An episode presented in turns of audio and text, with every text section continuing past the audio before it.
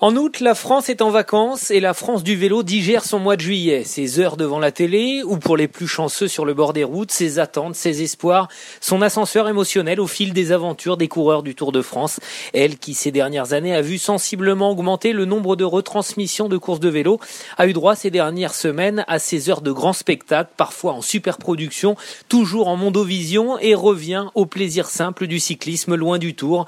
Après un stage juillettiste de 10 jours en Corrèze, le Vital Concept Cycling Club a repris la compétition en Wallonie avant d'enchaîner avec le Danemark, le Limousin, la Norvège, le Poitou-Charentes et s'apprête à remettre cap vers la Belgique et disputer le Grand Prix de Plouay, pardon, la Bretagne classique ce dimanche. Il y a même eu les championnats de France sur piste hier où les glazés noirs ont récolté six médailles, dont quatre titres, sous le feu des projecteurs ou à l'ombre des parasols, tandis que certains décrochaient des choses du vélo ou s'octroyaient une sieste bien de saison. Lolo Manzin a gagné sa première course sous le maillot glace. Quentin A enquillé les places d'honneur sur l'Arctic Race, tous deux bien aidés par leurs copains du club.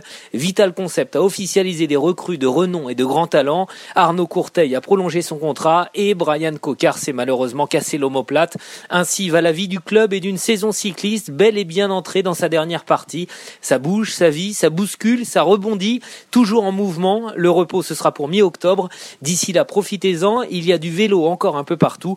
En Bretagne pour les tout jeunes et les pros du World Tour, mais seulement. La rentrée approche, mais l'été n'est pas fini. D'ici aux feuilles mortes, la petite reine nous réserve encore de belles surprises et du spectacle, de la sueur, du souffle et beaucoup de bruit. Alors criez, bougez, pédalez ou admirez-les, sans oublier de les encourager, quels qu'ils soient et où qu'ils aillent. Dans deux mois, le sevrage commencera et le vélo nous manquera.